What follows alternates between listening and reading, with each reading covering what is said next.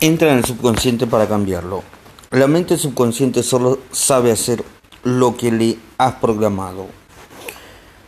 ¿Te ha pasado alguna vez que mientras tecleabas algo, el ordenador se ha puesto a funcionar de pronto con unos programas automáticos que no sabes detener? Cuando intentas detener con la mente consciente los programas subconscientes automáticos almacenados en el cuerpo, es como si le gritaras a un ordenador que se ha vuelto majarita, con varios programas funcionando mientras en la pantalla se abren diversas ventanas, mostrándose más información de la que puedes manejar. Y para, el ordenador ni siquiera registrará tus órdenes, seguirá con lo suyo hasta que encuentres otra solución, hasta que se metas perdón, hasta que te metas en el sistema operativo y cambies la configuración del equipo. En este libro aprenderás a entrar en el subconsciente y a reprogramarlo con una nueva serie de estrategias. De hecho, debes desaprender tus viejas pautas mentales y emocionales o deshacer los circuitos de tu cerebro y reaprender otras nuevas o renovarlos basándote en quién eres, en quién quieres ser, perdón. En lugar de seguir siendo la misma persona de siempre, cuando entrenas el cuerpo con una nueva mente, ya no puedes ir uno por un lado y el otro por el otro. Funcionan armoniosamente, es lo que es lo esencial de cambiar, de reinventarse culpable hasta que se demuestre lo contrario. Ilustraré a una con una situación de la vida real lo que nos pasa cuando intentamos liberarnos de algún estado emocional memorizado y cambiar nuestra mente. Creo que todos nos identificamos con un estado del ser muy común, el sentimiento de culpa. Los usaré para ilustrar prácticamente cómo este ciclo mental y emocional no nos favorece. Después describiré algunos de los intentos del sistema cerebro-cuerpo para seguir teniendo el control y mantener este estado negativo del ser. Imagínate que a menudo te sientes culpable por una razón u otra si algo sale mal en una relación. Un simple malentendido, alguien convirtiéndote en el blanco de su ira mm, sin ni siquiera, sin ninguna razón o cualquier otro problema. Reaccionas culpabilizándote y sintiéndote mal. Imagínate que eres una de esas personas que no deja de decirse eh, o de pensar ha sido por mi culpa tras 20 años de estar haciéndote esto a ti mismo, te sientes culpable y tienes pensamientos de culpabilidad de manera automática. Te has creado un entorno de culpabilidad. Otros factores han contribuido a ello, pero por ahora me centraré en la idea de cómo tus pensamientos y sentimientos han creado tu estado del ser y tu entorno. Cada vez que tienes un pensamiento de culpabilidad, le estás indicando al cuerpo que produzca las sustancias químicas de las que se compone este sentimiento. Lo has estado haciendo tan a menudo que tus células están inmersas en un mar de sustancias químicas de culpabilidad.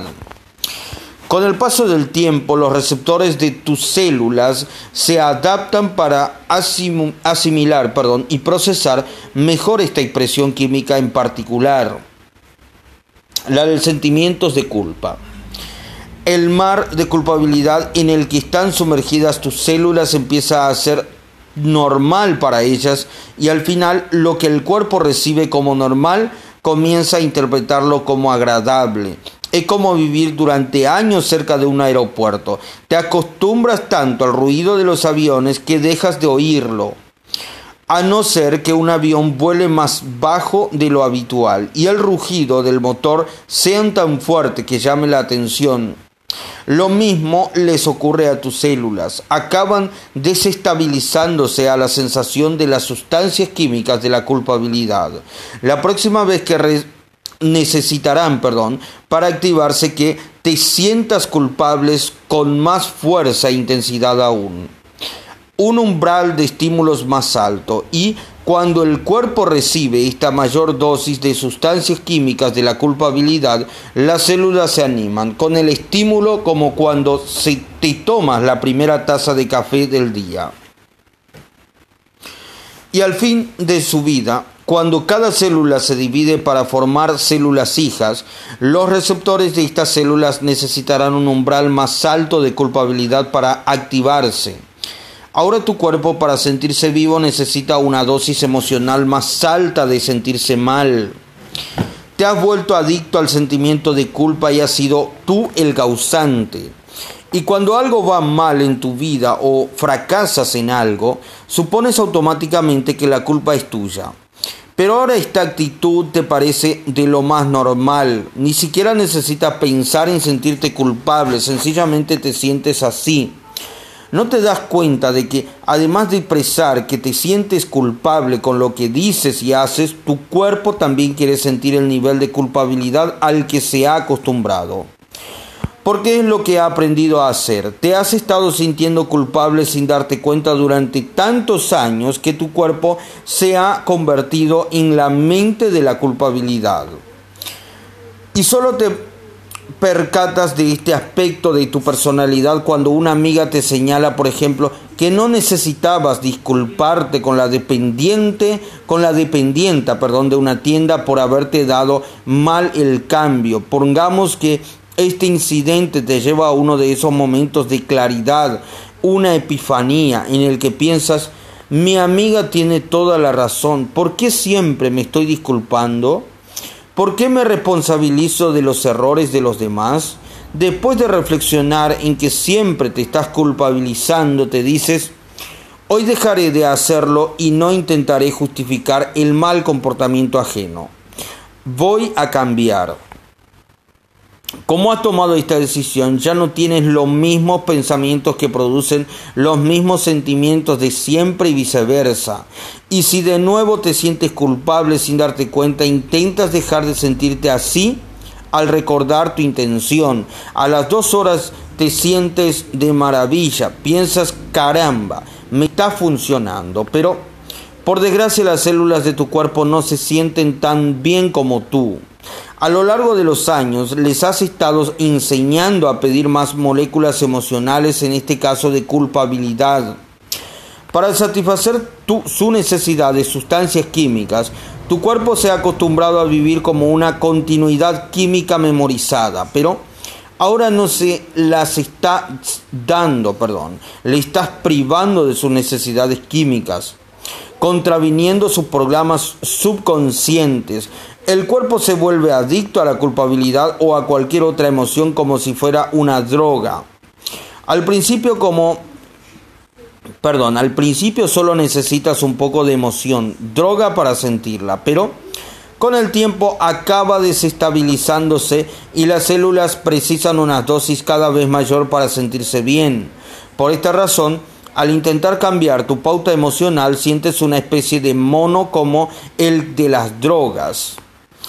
En cuanto las células dejan de recibir las señales habituales del cerebro creadas por el sentimiento de culpa, empiezan a inquietarse. En el pasado el cuerpo y la mente trabajaban juntos para provocar este estado del ser llamado culpabilidad, pero ahora ya no piensas y sientes, ni sientes y piensas como antes.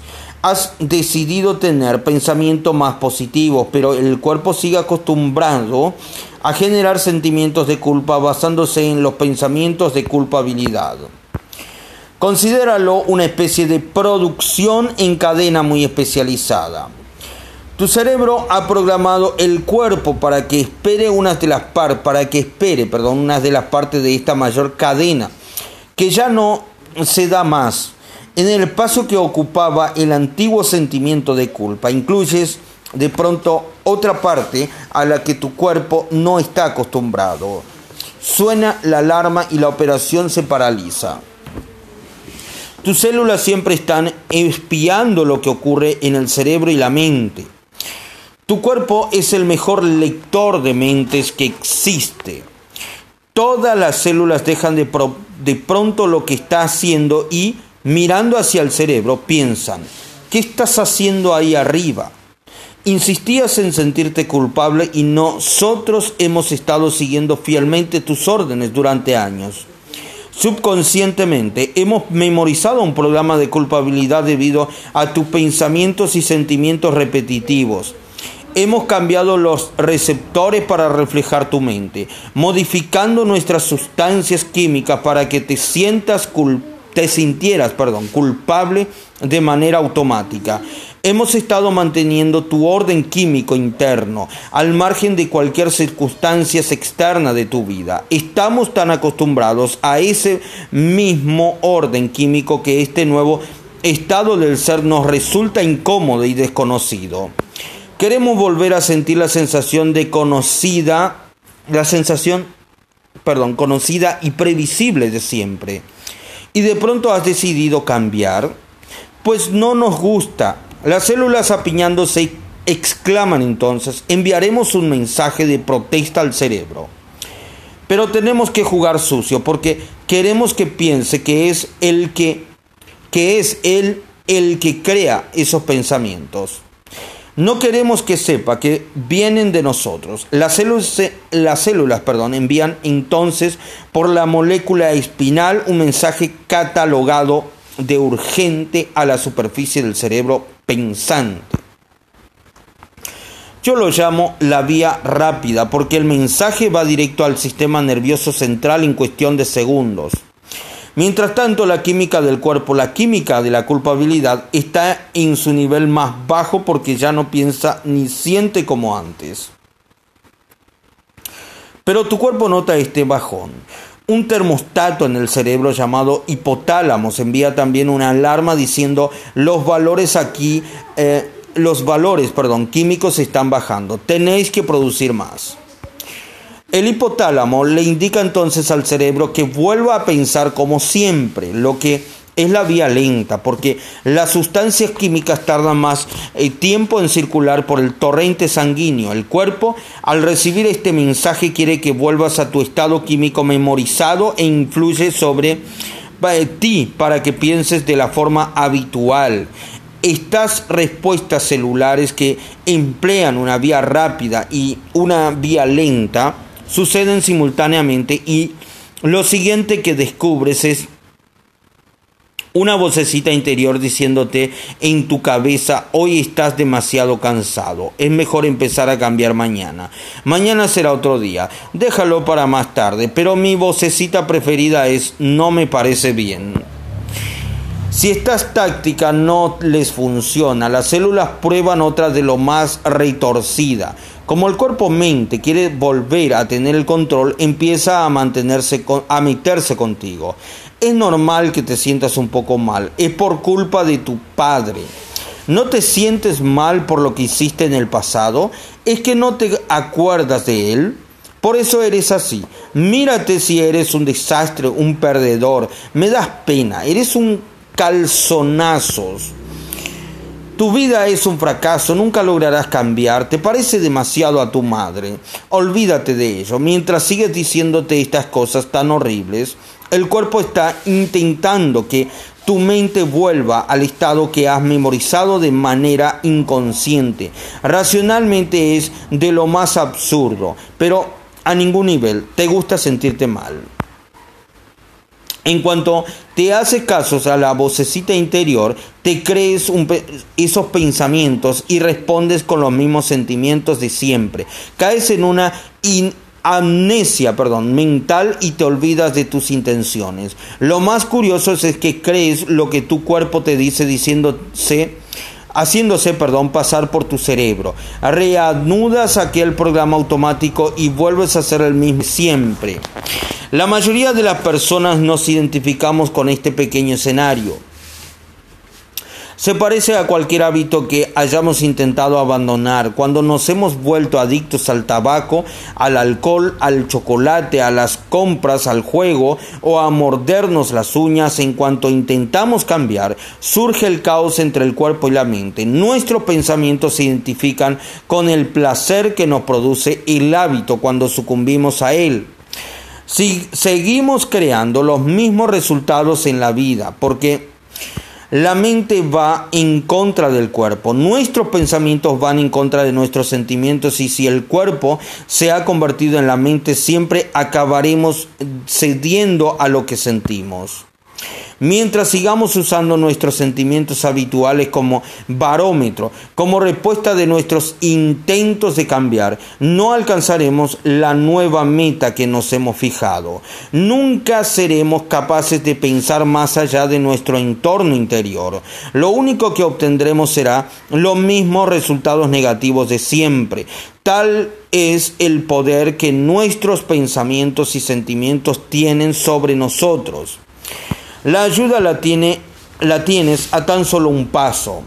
El siguiente paso para dejar el hábito de ser el mismo de siempre consiste en comprender la importancia de que el cuerpo y la mente trabajen juntos y ponen, eh, poner fin a la continuidad química de nuestro estado de sentirnos culpables, avergonzados, enojados o deprimidos.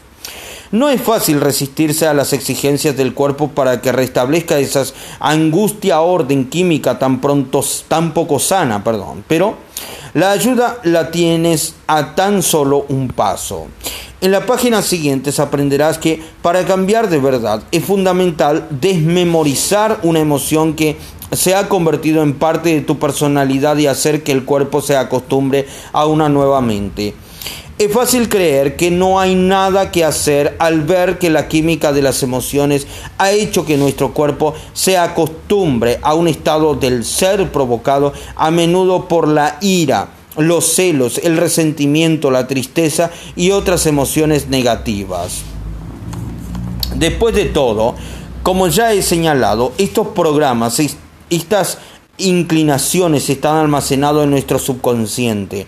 La buena noticia es que podemos formar conciencia de estas tendencias. Más adelante profundizaré en este concepto, pero por ahora espero que aceptes que para cambiar de personalidad necesitas cambiar tu estado del ser, el cual está íntimamente conectado con, el, con los sentimientos que has estado memorizando. Aunque el sistema operativo de tu subconsciente esté impregnado de emociones negativas, también lo puedes estar de emociones positivas. Pensar de modo positivo no basta por sí solo para superar los sentimientos negativos subconscientes. En un momento u otro de nuestra vida, todos hemos afirmado, quiero ser feliz, pero si no le enseñamos al cuerpo a hacerlo, seguirá expresando los mismos programas de culpabilidad, tristeza o ansiedad de siempre.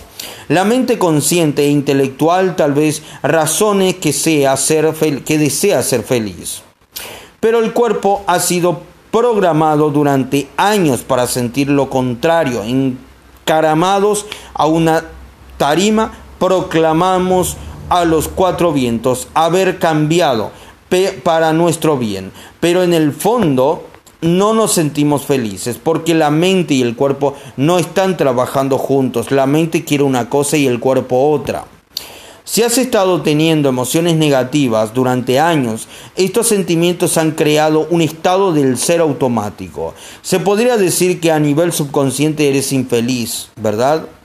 Has entrenado tu cuerpo para ser negativo. Sabe cómo ser feliz mejor que tu mente consciente. Para ser negativo ya no tienes ni siquiera que pensar en ello. Sabes que eres así. ¿Cómo puedes tu mente consciente controlar esta actitud del cuerpo, mente subconsciente? Hay quien mantiene que la respuesta está en los pensamientos positivos. Me gustaría aclarar que los pensamientos positivos no bastan por sí solos. Muchos de los llamados pensadores positivos, pensadores positivos han estado sintiendo emociones negativas de mayor parte, la mayor parte de su vida, perdón, y ahora intentan tener pensamientos positivos. Se encuentran en un estado polarizado en el que intentan superar con sus pensamientos lo que sienten en su interior. Conscientemente piensan una cosa, pero están, siendo lo pero están siendo lo contrario. Cuando la mente va en contra del cuerpo es imposible cambiar. Cuando la mente va en contra del cuerpo es imposible cambiar. Los sentimientos memorizados nos obligan a recrear el pasado. Por definición, las emociones son productos de nuestras experiencias del pasado en la vida.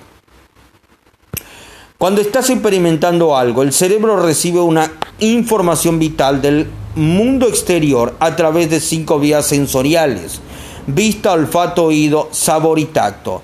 Cuando esta información sensorial acumulada llega al cerebro y es eh, procesada, se crean redes neurales perdón, con una estructura en particular que reflejan el evento del exterior. En cuanto estas células nerviosas se conectan, el cerebro libera unas sustancias químicas. Estas sustancias químicas las denominamos una emoción o un sentimiento. En este libro utilizo las palabras sentimientos y emociones indistintamente porque eh, significan lo mismo. Cuando estas emociones te inundan el cuerpo de sustancias químicas, detecta detectas perdón, un cambio en tu estado e, interior. Estás pensando y sintiendo de distinta manera de momentos antes que perdón, estás pensando y sintiendo de distinta manera que momentos antes, cuando adviertes este cambio en tu estado interior, te fijas quién o qué lo ha causado lo ha causado, perdón, del mundo exterior. Cuando te identificas con aquello del mundo exterior que ha causado el cambio interior, esto se denomina recuerdo. Neurológica y químicamente registras esta información del exterior en el cerebro y en el cuerpo. De este modo te acuerdas de la experiencia mejor, porque recuerdas cómo te sentiste cuando sucedió los sentimientos y las emociones son un registro químico de las experiencias pasadas. Por ejemplo, estás, estás esperando a tu jefe para presentarle el informe de tu rendimiento en la empresa.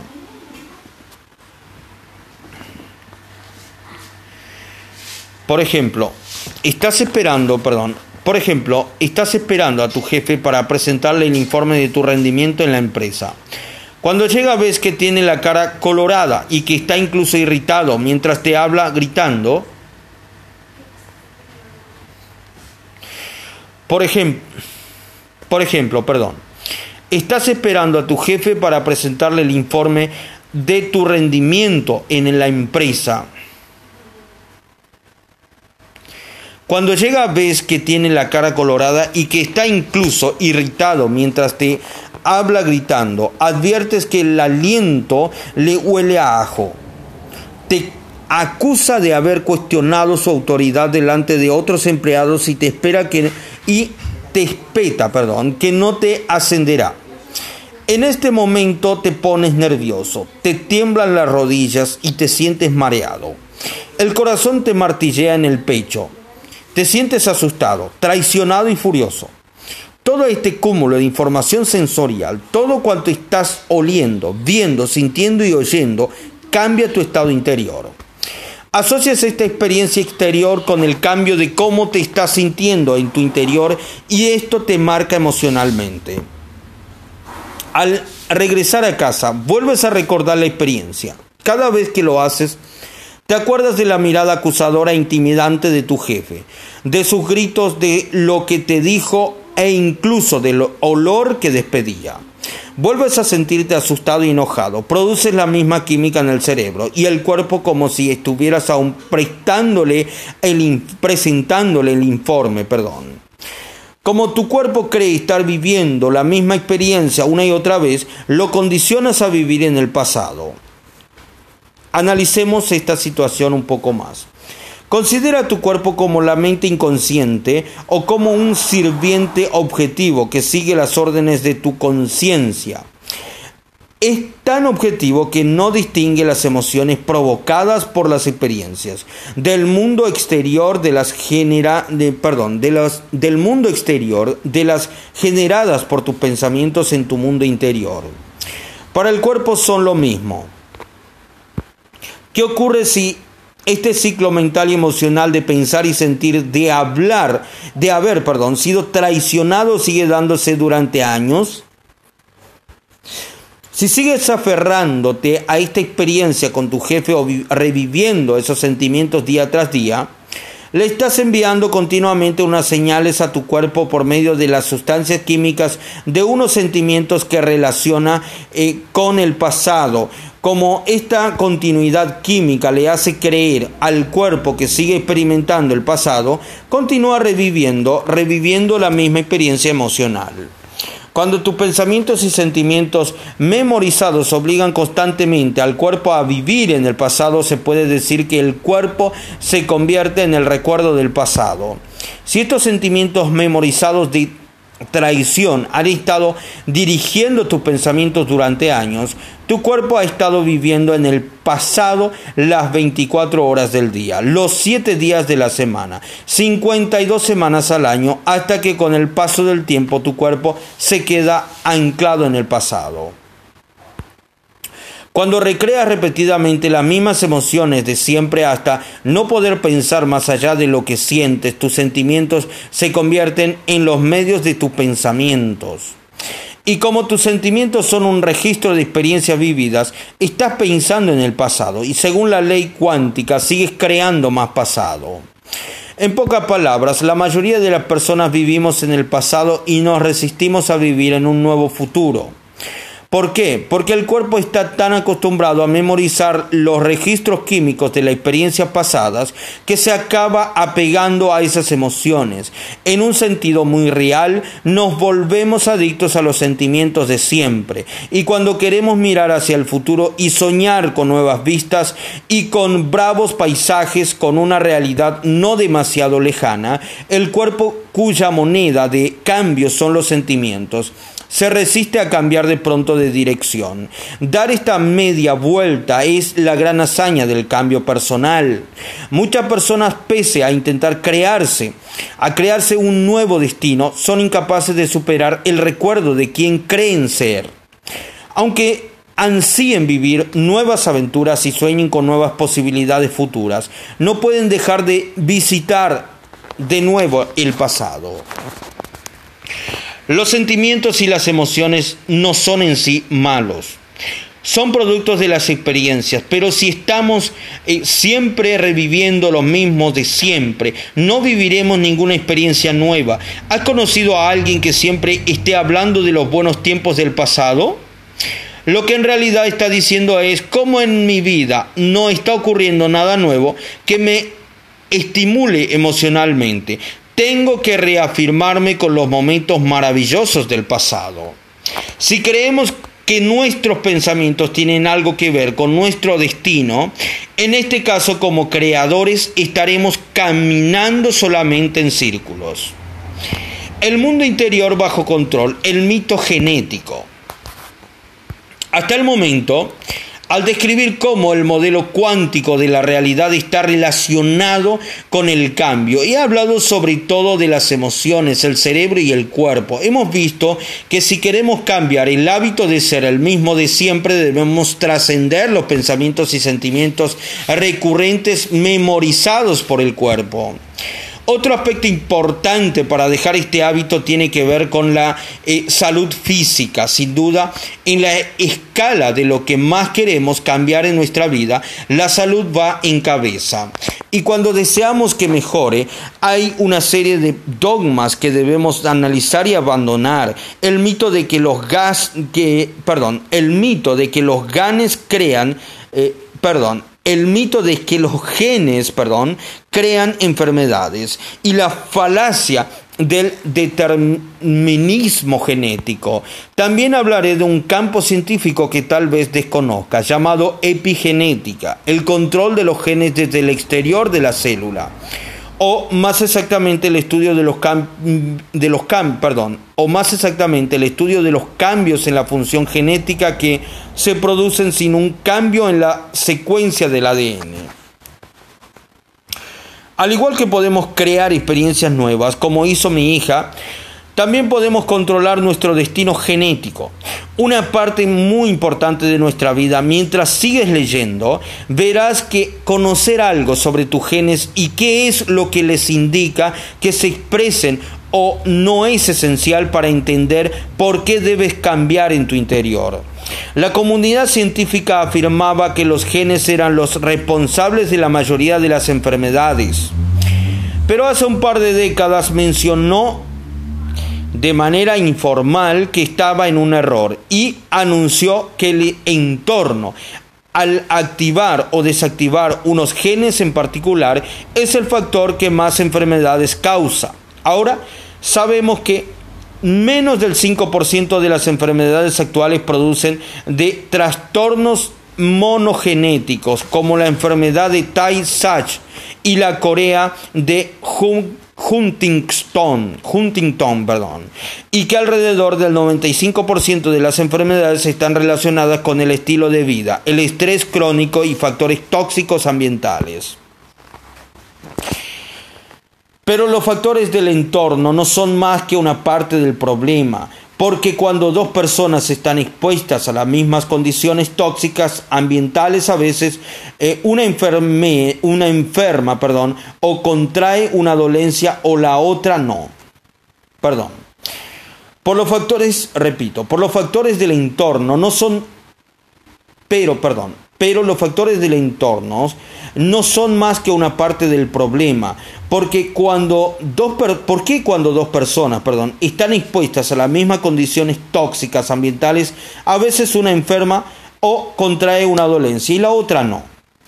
¿Cómo es que alguien con un trastorno de personalidad múltiple muestra una grave alergia alguna sustancia en una de sus personalidades y en cambio en otra, en otra es inmune perdón, al mismo antígeno o estímulo? ¿Por qué los médicos y los profesionales de la salud no están constantemente enfermos, aunque la mayoría estén expuestos a diarios a, a agentes patógenos? También existen numerosos estudios que revelan que gemelos idénticos que comparten los mismos genes han tenido experiencias muy distintas en cuanto a su salud y longevidad. Por ejemplo, si ambos compartían el historial familiar de una enfermedad en particular, la enfermedad se manifestaba en un gemelo y no en el otro. Tenían los mismos genes, pero los resultados eran distintos. En todos estos casos, podría la persona que se mantiene sana, tener un estado vital interior tan congruente y equilibrado que aunque su cuerpo, perdón, esté expuesto a las mismas condiciones peligrosas ambientales que los demás, el mundo exterior no altere su expresión genética y por lo tanto no indique a los genes que creen una enfermedad. es cierto, perdón, que el mundo exterior influye en nuestro mundo interior, pero es posible, al cambiar nuestro estado interior, superar los efectos de un entorno estresante y contaminado para que determinados genes no se activen. Tal vez no podamos controlar todas las condiciones del entorno exterior, pero sin duda podemos decidir controlar nuestro entorno interior. Los genes, recuerdos del entorno del pasado. Para explicar, para explicar, perdón, ¿Cómo podemos controlar nuestro entorno interior? Hablaré un poco de la naturaleza de los genes, que se expresa en el cuerpo cuando las células fabrican unas proteínas en concreto. El componente básico de la vida, el cuerpo, es una fábrica productora de proteínas. Las células musculares generan proteínas musculares llamadas actinina y miocina actina, perdón, y miocina. Las células de la piel crean células epidérmicas llamadas colágeno y elastina. Y las células estomacales producen proteínas estomacales llamadas enzimas. La mayoría de las células del cuerpo producen proteínas y los genes son lo que utilizan para crearlas. Expresamos unos determinados genes a través de células que producen unas proteínas en particular. La mayor parte de organismos se adaptan a las condiciones ambientales por medio de cambios genéticos graduales. Por ejemplo, cuando un organismo se enfrenta a una condición ambientales muy dura, como temperaturas extremas, depredadores peligrosos, presas rápidas, eh, vientos destructores, corrientes fuertes u otros factores, eh, se ve obligado a superar los aspectos adversos de su mundo para sobrevivir.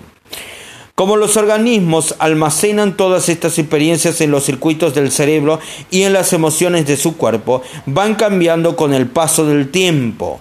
Si los leones intentan cazar presas demasiado rápidas, Al tener las mismas experiencias durante generaciones, desarrollan unas patas más largas, unos dientes más afilados o un corazón más grande. Todos estos cambios son productos de los genes fabricando proteínas que modifican el cuerpo para que se adapte al entorno. Sigamos en el reino animal para ver el proceso de la adaptación o la evolución. Un grupo hipotético de mamíferos emigra a un hábitat donde la temperatura oscila de 26 grados bajo cero a 4 grados. Los genes de estos mamíferos que han estado viviendo durante muchas generaciones bajo un frío extremo acabarán produciendo una nueva proteína que fabricará un pelaje más espeso y abundante. El pelo y el pelaje son proteínas. Numerosas especies de insectos han evolucionado adquiriendo la habilidad del camuflaje. Algunos de los que viven en los árboles y las plantas se han adaptado adquiriendo el aspecto de ramitas o pinchos para que los pájaros no los detecten. El camaleón es probablemente el camuflador más conocido y su capacidad de cambiar de color procede de expresión genética de las proteínas. En estos procesos, los genes almacenan las condiciones del mundo exterior. La evolución consiste en esto, ¿no? La epigenética sugiere que indicamos a los genes que reescriban nuestro futuro. Nuestros genes no son, perdón, nuestros genes son tan cambiantes como nuestro cerebro. Recientes investigaciones genéticas revelan que distintos genes se activan en distintos momentos que siempre están cambiando y siendo influidos. Existen genes dependientes de las experiencias que se activan cuando se da el crecimiento, la curación o el aprendizaje y genes dependientes estados conductuales que son influidos durante el estrés, la estimulación emocional o el sueño. Uno de los campos más investigados de la actualidad es la epigenética. Significa literalmente por encima de la genética. El estudio de cómo el entorno controla la actividad genética, la epigenética contradice el modelo genético tradicional que afirmaba que el ADN controla toda la vida y que la expresión genética tiene lugar dentro de la célula. Este antiguo conocimiento nos eh, condenaba a un futuro predecible, en el que nuestro destino estaba condicionado por la herencia genética y la vida celular estaba predeterminada.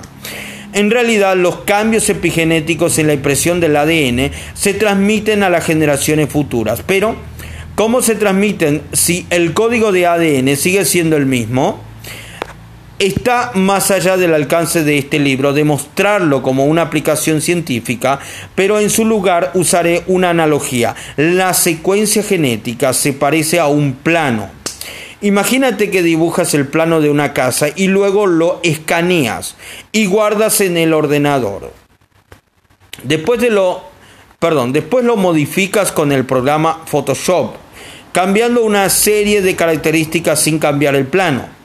Por ejemplo, modificas la expresión de variables como el color, el tamaño, la escalera las dimensiones, los materiales y otros elementos. Miles de personas equivalentes a variables ambientales pueden producir distintas imágenes, pero todas ellas son expresiones del mismo plano. La epigenética nos permite pensar en el cambio con más profundidad. El cambio de paradigma epigenético nos da la libertad de activar la actividad genética y cambiar nuestro destino genético. En aras de la ilusión y la simplificación, cuando hablo de activar un gen al expresarlo en distintas formas, me refiero a encenderlo. En realidad, los genes no se encienden ni se apagan, se activan por medio de señales químicas y ellos se expresan a sí mismos de determinadas formas creando diversas proteínas.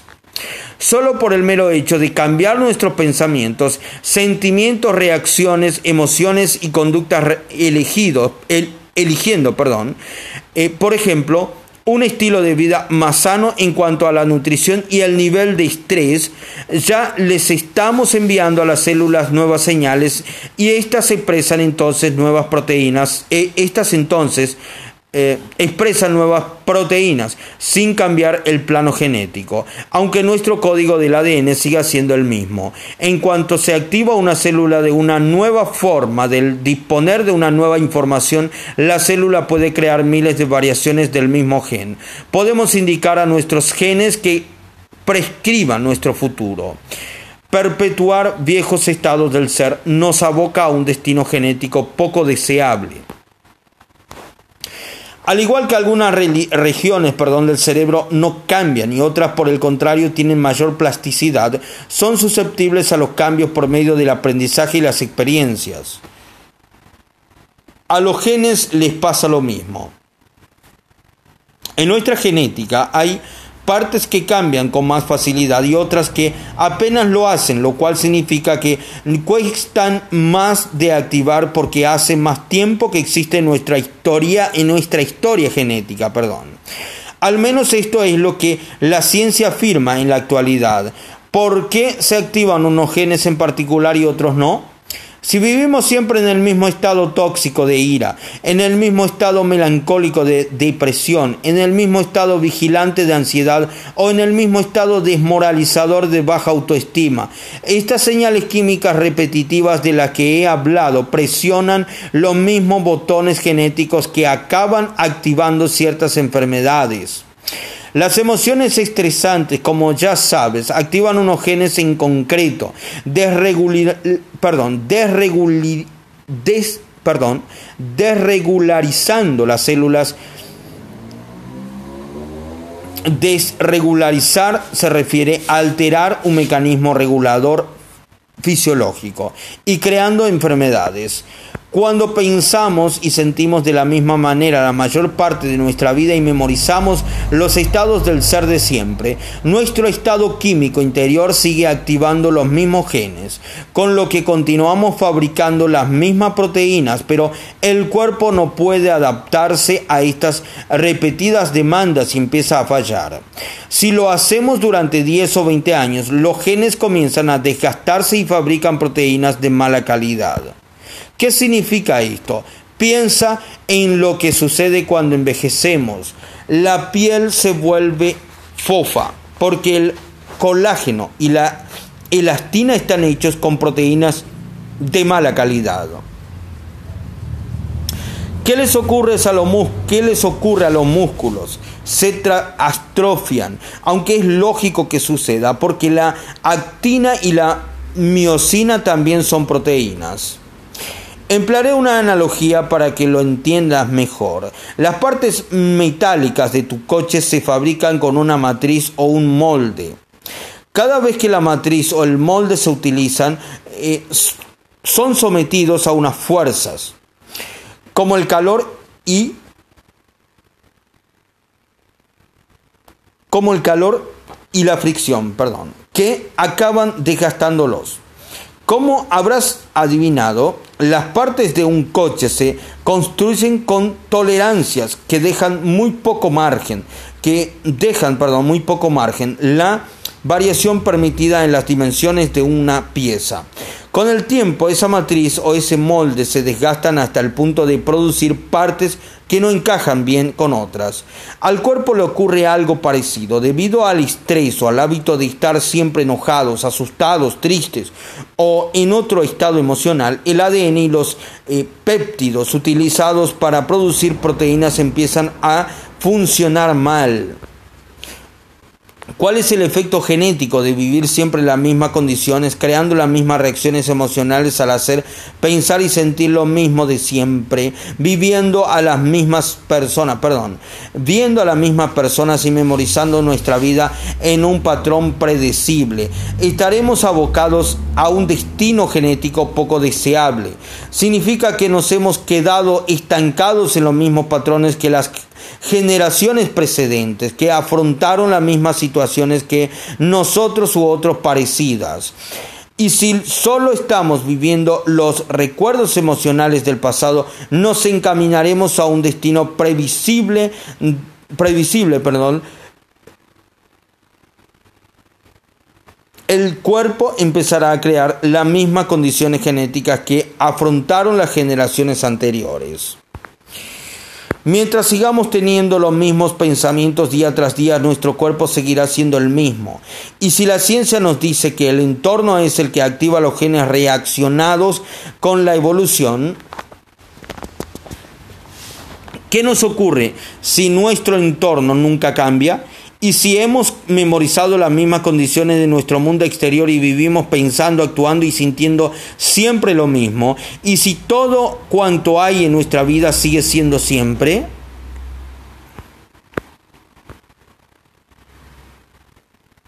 acabas de aprender que el entorno exterior les envía químicamente señales a los genes a través de las emociones de una experiencia y si las experiencias de tu vida no cambian, las señales químicas que les envías a los genes tampoco lo hacen. Tus células no reciben ninguna información nueva del mundo exterior. El modelo cuántico afirma que emocionalmente podemos enviar señales al cuerpo, alterar una cadena de acontecimientos genéticos sin necesidad de vivir físicamente la experiencia relacionada con esta emoción nos es necesario ganar una carrera, que nos toque la lotería, mm, perdón, no es necesario ganar una carrera, que nos toque la lotería o que nos asciendan para sentir las emociones producidas por estos acontecimientos. Recuerda que puedes crear una emoción solo con el pensamiento.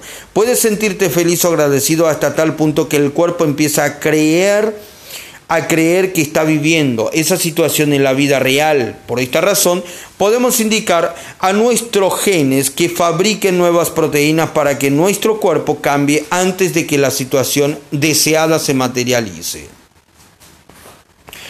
Produce los estados mentales, produce los estados mentales elevados una expresión genética más sana. El siguiente ejemplo ilustra cómo podemos enviar señales a nuestros genes de, nuevo, de nuevas formas para empezar a sentir emocionalmente un acontecimiento antes de que se manifieste en el futuro. En Japón se realizó un estudio para descubrir el efecto del estado mental sobre las enfermedades. Los participantes, fueron divididos en dos grupos de, pacientes con diabetes tipo 2. Todos ellos dependían de la insulina. Ten en cuenta que la mayoría de diabéticos se medican con insulina para eliminar el azúcar, glucosa, del torrente sanguíneo y depositarlo en las células donde se transforma en energía. Mientras se lleva a cabo el estudio, los participantes fueron tratados con píldoras o inyecciones de insulina para controlar sus altos niveles de azúcar en la sangre les hicieron a todos un análisis en ayuda para establecer los niveles basales perdón, eh, de azúcar. Después los sujetos de un grupo miraron una comedia durante una hora, mientras el grupo de control asistió a una tediosa conferencia. Todos los participantes tomaron a continuación una deliciosa comida y luego les volvieron a medir el nivel de azúcar hubo una importante diferencia entre los sujetos que gozaron de la comedia televisiva y los que asistieron a la pesada conferencia. A los que asistieron a la conferencia al nivel, el nivel perdón, de azúcar le subió a 123 mg L, lo bastante como para necesitar tomar insulina a fin de reducir este peligroso nivel. En cambio, al afortunado grupo que había estado riendo una hora con la comedia, el nivel de azúcar solo les había subido la mitad de esa cantidad, solo lo tenían un poco más alto de lo normal. Después de comer, al principio los investigadores que realizaron el experimento creyeron que a los sujetos que le habían eh, divertido viendo la comedia, les había bajado el nivel de azúcar al contraer los músculos abdominales y diafragmáticos en sus risas, con sus risas, perdón. Concluyeron que cuando un músculo se contrae, una energía se contrae, perdón, usa energía y la energía que circula es glucosa. Pero la investigación llegó más lejos. Al examinar la secuencia genética de los sujetos que se habían reído, perdón, descubrieron que esos diabéticos habían alterado 23 impresiones genéticas distintas al reírse con la comedia. Por lo visto, su elevado estado mental había hecho que el cerebro enviara nuevas señales a sus células, con lo que habían producido aquellas variaciones genéticas que permitían a su cuerpo regular de forma natural los genes responsables de procesar el azúcar en la sangre. Este estudio reveló perdón, claramente que nuestras emociones pueden activar unas secuencias genéticas en particular y desactivar otras. Al enviarle señales al cuerpo con una nueva emoción, los sujetos que se rieron alteraron su química interior para cambiar la expresión de sus genes. A veces se da un cambio repentino y espectacular en, los, en la expresión genética. ¿Has oído hablar de las personas a las que el cabello se les vuelve blanco de la noche a la mañana tras vivir genes, eh, tras vivir, perdón, unas condiciones de lo más estresantes? Es un ejemplo de genes actuando. Tuvimos una reacción emocional tan fuerte que la química alterada de su cuerpo activó los genes encargados de la expresión del pelo blanco y desactivó los de expresión del color normal en cuestión de horas enviaron unas señales a nuevos genes de nuevas formas al alterar, primero emocionalmente y luego químicamente su mundo interior. Como ya he señalado en el último capítulo, cuando has experimentado un acontecimiento numerosas veces, al revivir mentalmente cada aspecto de, él, perdón, sientes la sensación que te producirá antes de que ocurra. Y a medida que cambias los circuitos de tu cerebro al pensar de una nueva forma, al pensar, perdón, de una nueva forma, sientas las emociones que produce la situación antes de que se manifieste físicamente y es posible que tu cuerpo cambie genéticamente. Puedes elegir una posibilidad del campo cuántico. A propósito, ya existen todas las posibilidades en él y sentir emocionalmente una situación futura antes de que se materialice, puedes hacerlo tantas veces que eh, adiestres emocionalmente a tu cuerpo con una nueva mente, enviando señales a nuevos genes de una nueva forma si lo logras, es muy probable que empieces a conformar y moldear tu cerebro y tu cuerpo en una nueva expresión para que cambien físicamente antes de que la posible realidad deseada se manifieste. Cambia tu cuerpo sin mover un dedo. Cambia tu cuerpo sin mover un dedo. Si podemos cambiar el cerebro con nuestros pensamientos, ¿qué efectos tendrá sobre el cuerpo? Si es que tiene alguno. Mediante el simple proceso de repetir mentalmente una actividad podemos obtener grandes beneficios sin mover eh, un dedo. El siguiente ejemplo mm, de, perdón, el siguiente ejemplo te demuestra qué sucedió literalmente.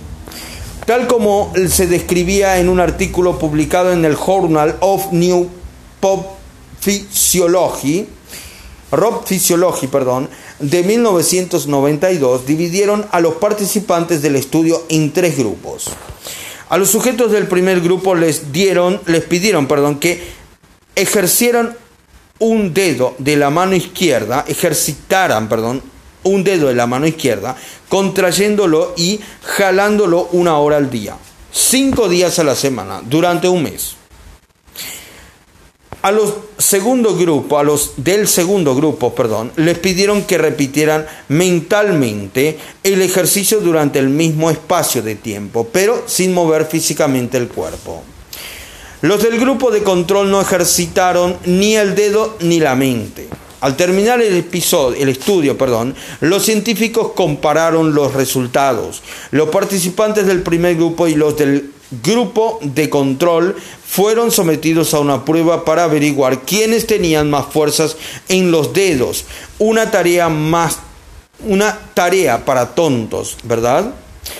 A los del grupo que realizaron el ejercicio, la musculatura del dedo les aumentó un 30% comparado con los del grupo de control.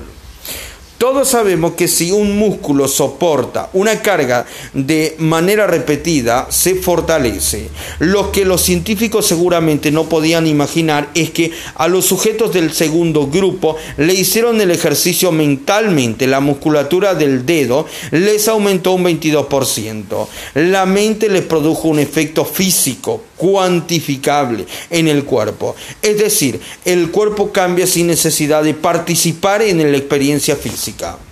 Al igual que los investigadores han trabajado haciendo pruebas a sujetos ejercitando los dedos mentalmente o imaginando tocar las escalas musicales en el piano, las los experimentos perdón, eh, han comparado la experiencia práctica con la repetición mental en sujetos flexionando los bíceps con mancuernas. Los resultados fueron los mismos. Los bíceps se fortalecían tanto si los participantes los ejercitaban física como mentalmente, pero los que lo hicieron mentalmente experimentaron cambios fisiológicos sin necesidad de realizar la experiencia física. Cuando el cuerpo cambia eh, física, biológicamente, como si la experiencia hubiera sucedido, aunque solo la hayamos realizado en, con el pensamiento o el esfuerzo mental, desde una perspectiva cuántica demuestra que la situación ya ha ocurrido en nuestra realidad. Si el cerebro actualiza su configuración como si la expresión, como si la experiencia, perdón, ya hubiera sucedido físicamente y el cuerpo cambia genética o biológicamente demuestra que ya ha ocurrido. Y ambos cambian sin hacer nosotros nada en las tres dimensiones. En este caso, significa que la situación ha ocurrido tanto en el mundo cuántico de la conciencia como en el mundo de la realidad física. Cuando visualiza mentalmente una realidad futura deseada y una y otra vez hasta que el cerebro cambia físicamente como si ya hubiera vivido y la sientes emocionalmente tantas veces que el cuerpo cambia como si ya hubiera experimentado, no te detengas porque es cuando la situación te encuentra y llega del modo más inesperado, lo cual te demuestra que has surgido de tu relación con una conciencia superior. Y este descubrimiento, y este descubrimiento te inspira a hacerlo una y otra vez. Ve más allá del tiempo. Se ha escrito largo y tendido sobre la importancia de vivir el presente. Podría citar estadísticas de cualquier índole, desde conducir con la cabeza en otra parte hasta el divorcio, que respondan la idea de lo difícil que nos resulta vivir el presente. Pero me gustaría profundizar esta idea expresándola en términos cuánticos. En el presente es donde existen simultáneamente todas las posibilidades en el campo cuántico. Cuando estamos presentes, vivimos el momento, podemos ir más allá del espacio y el tiempo y hacer realidad cualquiera de estas posibilidades, pero cuando vivimos en el pasado no existe ninguna de estas nuevas posibilidades. Has aprendido que cuando los seres humanos intentamos cambiar reaccionamos como adictos, porque nos volvemos adictos a nuestros estados químicos del ser habituales. Cuando tienes una adicción es casi como si el cuerpo poseyera una mente propia. A medida que las situaciones del pasado provocan una misma respuesta química que la del episodio original, tu cuerpo cree estar reviviéndolo. Y en cuanto lo adiestras en este proceso, a hacer la mente subconsciente, el cuerpo es el que lleva la batuta, se convierte en la mente y por lo tanto puede en cierto sentido pensar. He hablado de cómo el cuerpo se convierte en la mente por medio del ciclo de pensar y sentir, y sentir y pensar. Pero con los recuerdos del pasado también ocurre lo mismo. El proceso es el siguiente, vivimos una experiencia con una carga, memorización de las emociones, pensamiento, recuerdo, el pensamiento es un recuerdo, emoción, emoción, emoción. Figura A4. El pensamiento produce un recuerdo, que es a su vez que, perdón, a su vez, una emoción. Con el tiempo el pensamiento se convierte en un recuerdo, al que le sigue una emoción. Si, si este proceso se repite lo suficientemente, lo suficiente, perdón, el pensamiento acaba siendo el recuerdo que a su vez es la emoción. Hemos memorizado la emoción, emoción, perdón, hemos memorizado la emoción. El proceso es el siguiente, repito, el proceso es el siguiente, vivimos una experiencia con una larga,